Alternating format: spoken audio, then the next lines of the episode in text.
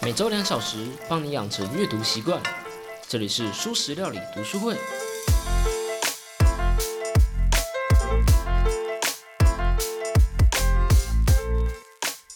Hello Hello，大家好，我是主角小 P。休息了一周，I'm back。先帮大家复习一下进度。啊，先跟大家提醒一下吼，因为这一集就回家的时候忘记带麦克风，所以这一集的呃就是录音的质量可能不会那么好。但我已经尽量让我周围安静一点了，所以就如果真的就是真的太差的话，我之后会再录一集，就是等我拿到麦克风之后，我会再录一集，嗯，音质比较好的，然后再上传一次。那先跟大家说个抱歉。那我们现在已经算是品尝完《罗西尼牛排行为》这套书的上集了。我想你的脑中，如果你现在脑中还没有的话，可以再把前面几集听一听。我希望你脑中现在已经有一套行为背后原因的大致理解了，因为现在我们要来实际运用所学，我们要用这些知识来解释人类行为的现象，而这也是这本书的目的。作者想要讨论行为的含义，但是在讨论行为的含义前，他必须先用上集来解释一遍原理，定义出一些概念，我们才能真的理解他的想法。才能站在同一个层面上讨论问题。那在我们开始讨论前，记得要订阅、按赞，喜欢的话记得五星留言、分享我的节目，并追踪我的 IG。我们会定期办抽奖的活动哦。好，那我们开始讨论吧。首先，我们第一个要讨论的就是刻板印象。你对刻板印象的印象是什么？哎呦，我们原住民没有在后面加的啦的啦。不要这样消费客家族，我们客家人是不消费的。我想不难理解，刻板印象的主体都是一个群体。我们认为在这个群体的人都是一样的，原住民就要会唱歌，客家人就要很节俭，黑人家里就是会有贝斯，美国白人就是胖胖的。有些人说，这些刻板印象之所以会出现，是因为那个群体本来就是这样啊。诶，这句话说的对吗？这个我们就得先来说说为什么会有刻板印象，以行为的视角。假设你现在是一个在丛林中孤独的原始人，你不但要过着狩猎采集的生活，还得面临同类的竞争，你感觉周围都是敌意。有一天你在散步时遇到另一个原始人，你一看到他就立马保持警戒，但是他很怪，马上向你表达友好。甚至送你他刚刚打猎打到的兔子，这太奇怪了。平常遇到同类的时候，不是打架就是抢劫，所以你好奇的问他为什么要对自己这么好？他指了指自己的胡子说：“因为你和我一样都是绿胡子。”友善的绿胡子跟你解释道：“这片森林里有三种人：绿胡子、红胡子和黄胡子。以前大家都是各走各的。”但是现在我们绿胡子打算团结打团战，绿胡子只跟绿胡子合作，我们专打红色还有黄色的胡子。接着问你，你要不要一起？你当然同意啦。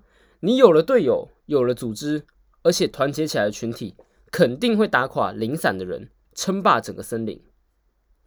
这就是《自私的基因》的作者理查道金斯。提出的一个名为“绿胡子效应”的假说，这个假说是说，只要生物演化出一种可以明显区分差异、识别成员的特征，那么只要这个群体愿意合作，那他们就能大规模的成长，也就是他们有天然的凝聚力。理论上来说，绿胡子是在我们上一讲演化中说到的亲缘选择。绿胡子能够借由基因传播嘛这个特征，但是当群体足够大的时候，就算他的绿胡子是染出来的也没关系。也就是说，那个有绿胡子的人是不是你的亲戚已经不重要了。对人类来说，种族主义就是一种绿胡子效应。在潜意识那个章节中，我们有提到过，我们的大脑在看到不同肤色的人时，杏仁核会瞬间活动起来。杏仁核是大脑的警报器，你会瞬间警惕起来。直到姗姗来迟的理性前额叶皮质把杏仁核抑制下去。这就是现实，人类的大脑就是如此，或者说灵长类的大脑就是如此。虽然绿胡子效应还没有在一般的灵长类动物中被发现，毕竟这还只是一个假说嘛，它还没有被证实。但是猩猩和猴子们早就有群体的概念了，担心他群的人，也就是另外一个群体的人会抢劫、会伤害你，这是灵长类普遍会有的情感。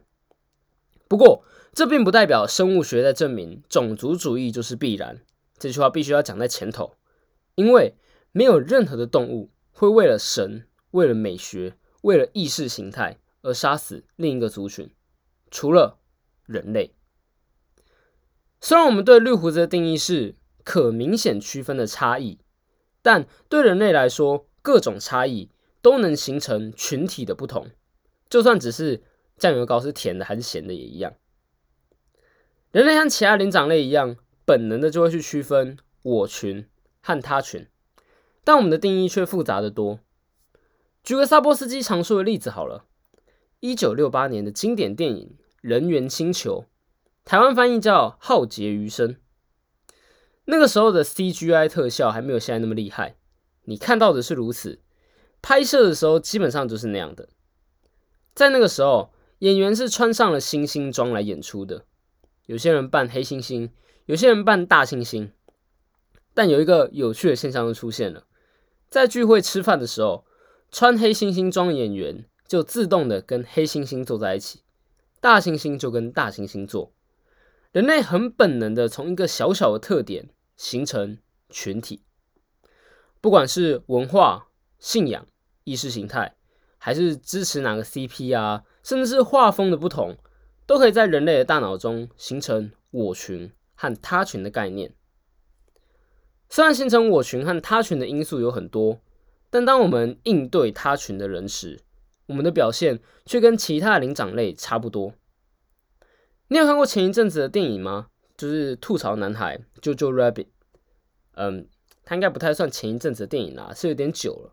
不过基本上这半年都没有什么新的电影嘛，除了呃前几天上映的《天能》还有《变种人》，所以我想吐槽男孩应该还算记忆犹新吧。总之呢，在这部电影里面有个桥段，就是去描述那时纳粹是如何形容犹太人的，像是犹太人会读心啊，会使用恐怖的巫术啊，头上长着角啊之类的。可是为什么要这么形容呢？如果只是纯粹想要让犹太人的形象不好，那干嘛不说他们是什么呃政府官员之类就好了？真正的原因就是要把他们变成他群。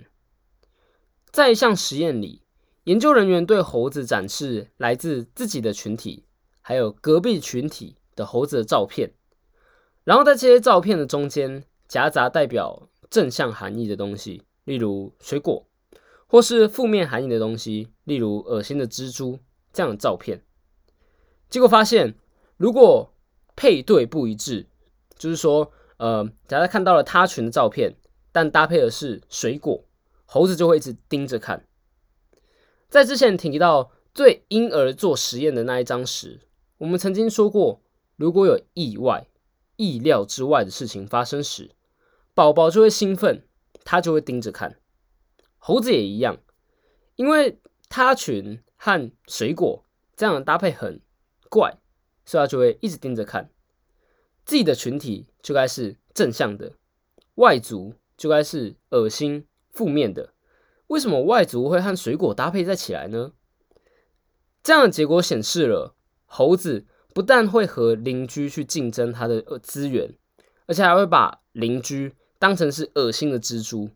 但我们，我们这群就是甜美的水果。如果搭配上脑科学的话，更会发现，负责味觉上的厌恶，也就是让你感到恶心想吐的脑区脑岛，在看到他群的时候也会被触发。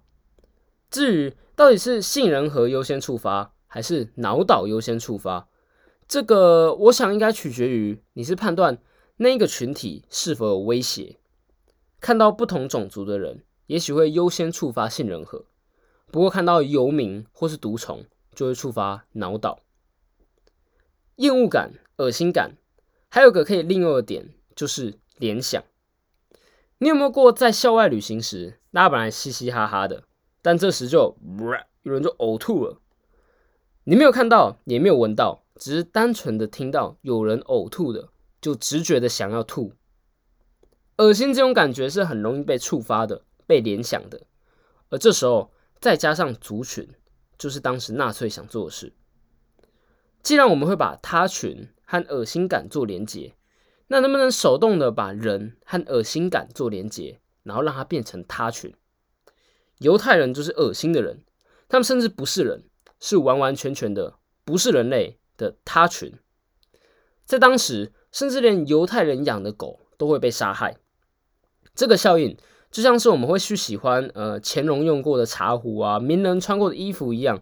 我们认为一个人的本质会转移到物品或是动物上。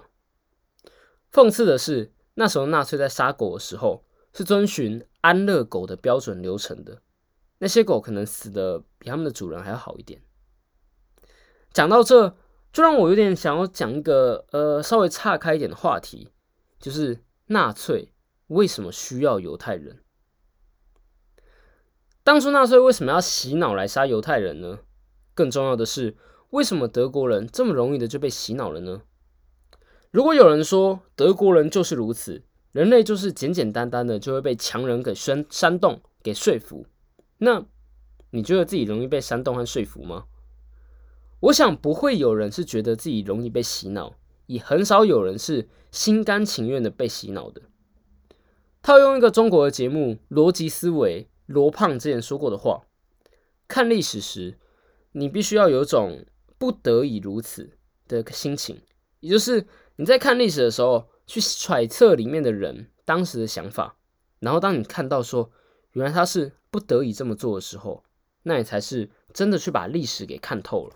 每一个人都是在做出在那个环境下、那个时间点对他来说最好的选择，但一切最好的选择导向了最糟的结果。当初德国人为什么会洗脑？或许是因为这么做有好处。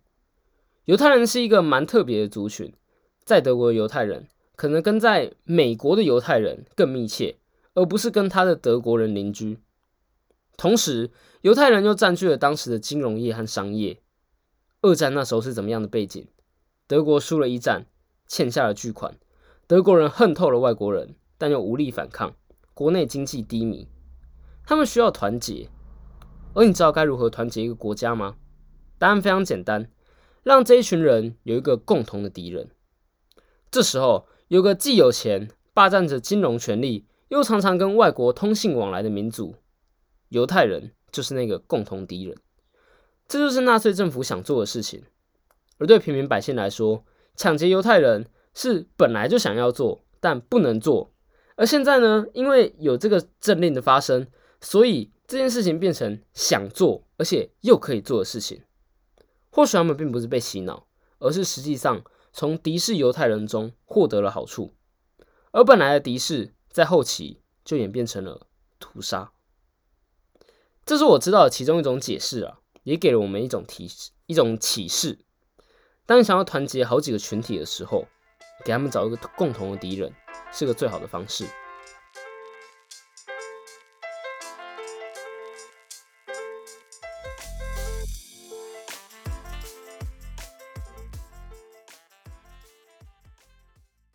欢迎来到书食料理读书会，在这里会有小 P 我一段时间选出一本书，用几周的时间一章节一章节的导读。在这里，我们不追求快，而是用慢慢的步调把书好好的吸收。在这里，希望你每周可以用两个小时的时间跟我一起把书读完。两个小时的意思是用一个小时的时间自己阅读，而三十分钟听听我的心得。最后三十分钟到 IG 跟我们做讨论。我们不是懒人包，我们不是帮你重点整理，而是只作为读书会的一员，跟你分享我的想法。如果你喜欢这样的节目的话，别忘了用你收听的平台订阅、按赞、打星、分享你的想法。如果想跟我们做讨论的话，可以到 IG 搜寻“素食料理 ”，Sing of Fresh Book，就可以找到我们喽。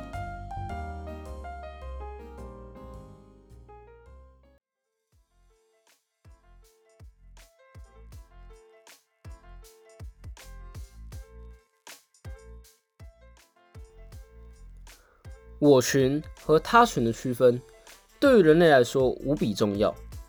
这也是为什么刻板印象根深蒂固的原因，因为我们需要快速识别它是来自哪一个他群。刻板印象其实并不是全然的坏事，事实上它是一个很方便的工具。但是有一好没二好，快速便捷的工具带来的就是不够准确的坏处。我们在一开始说了一句。这些刻板印象之所以会出现，是因为那个群体本来就是这样啊。这句话对吗？事实上，这句话不完全对。实际分析各种刻板印象在群体的分布，答案就是有些刻板印象很准，有些不准。如果你不实际统计的话，你根本无从得知这个刻板印象是有用还是无用。但是，当你实际跟人相处时，套上这些刻板印象。基本上只会让对方感到反感和厌恶而已。不过，要让人们不去有刻板印象，就像是说人们要把所有人看成我群一样，是很困难的，而且未必是好事。你有着多种身份，也同时存在多个群体内，唯一能让所有人都是我群的方法，可能只有让这世界只有一种人。但我完全不觉得这是个好主意，光听起来就不是了。那也许重点并不是在把所有人都划进我群中，而是思考如何和他群互动。普林斯顿大学社会心理学家苏珊·费斯克提出了一个刻板印象的内容模型，用两种维度来分类他群：温暖度和能力。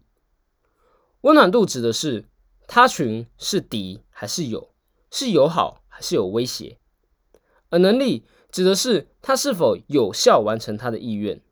白话来讲，就是当他想侵略你时，他能多快完成。刚我们说到的，为什么面对不同种族的人，我们的杏仁核会运作，感受到恐惧和焦虑；但是面对游民、毒虫、另一个他群的人时，我们反而是脑岛会起反应，感受到恶心。我提出的关键是威胁度。套用这套模型的话，威胁度就是指能力。不同种族的人就是温暖度低，但是能力高的一种族群。游民则是温暖度低，能力也低。这样的差异就能让人有完全不同的表现：恐惧或者恶心。这套模型也可以解释我们对大部分群体的分类：高温暖度、高能力。这么完美的表现，这个人一定是我群，他是站在跟我同边的。我群会引发我们的自豪感，会对这样的人跟我在同一个群体而感到高兴。高温暖度、低能力，主要代表通常是老人或是身心障碍者。我们对这样的人其实并不反感，我们的情绪实际上是灵敏。低温暖度、低能力。就是我们刚刚说的游民啊、吸毒者啊这类人物，我们会感到反感，甚至会有点恶心。再来，低温暖度、高能力。我刚刚举例是不同种族的人。事实上，这样的分类除了在不同种族外，在国际情势上也很常见。像是美国少数民族去对白人的看法，欧洲对犹太人的看法，印尼对华人的看法，穷人对富人的看法。代表的情绪，除了像是会贬义对方啊，认为对方冷酷、贪婪、心机重以外，还有最重要的一个，会感到嫉妒。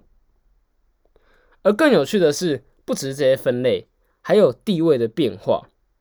最直接的，我想也是最多人经历过的，就是父母慢慢变老的过程。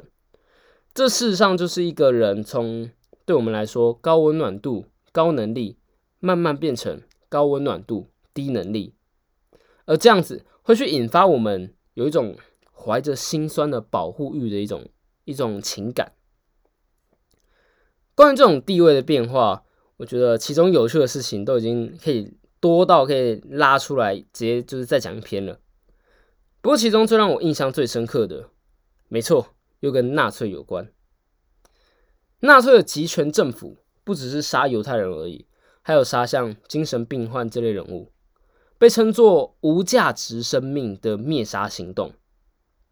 但是当他们要杀精神病患时，他们是直接下手的，他们不用大肆宣传。原因很简单，因为精神病患在他们眼里已经是低温暖度、低能力的群体了。反观犹太人，他们是低温暖度、高能力的群体。我们得先强迫他们戴上贬义的黄色徽章啊，然后剃掉胡子啊，游街羞辱他们，让他们变成低温暖度、低能力的族群，然后才能迫害。好，我们来总结一下今天的内容。首先，我们从人类天生就会分群，从这个点出发，讨论了我群和他群对人类的重要性。接着说到刻板印象之所以存在，就是因为。我群和他群的概念很重要，我们得要快速识别对方是来自哪一个群体的，因为面对不同的他群，我们会有不同的相处方式。而我们要如何分类这些群呢？首先，我们会用刻板印象的模型去做一个初步的分类。但是，人类最重要的就是这个但是，刻板印象的好处，在现代社会中，人与人的交流上，常常会导致不好的结果。所以，我们其实也该需要知道要如何避免先入为主的刻板印象，在我们实际跟人交流的时候。这里我整理了三个方法，也许可以帮助你在面对他人的时候避开刻板印象的陷阱。第一个是老生常谈的站在他人立场，转换视角。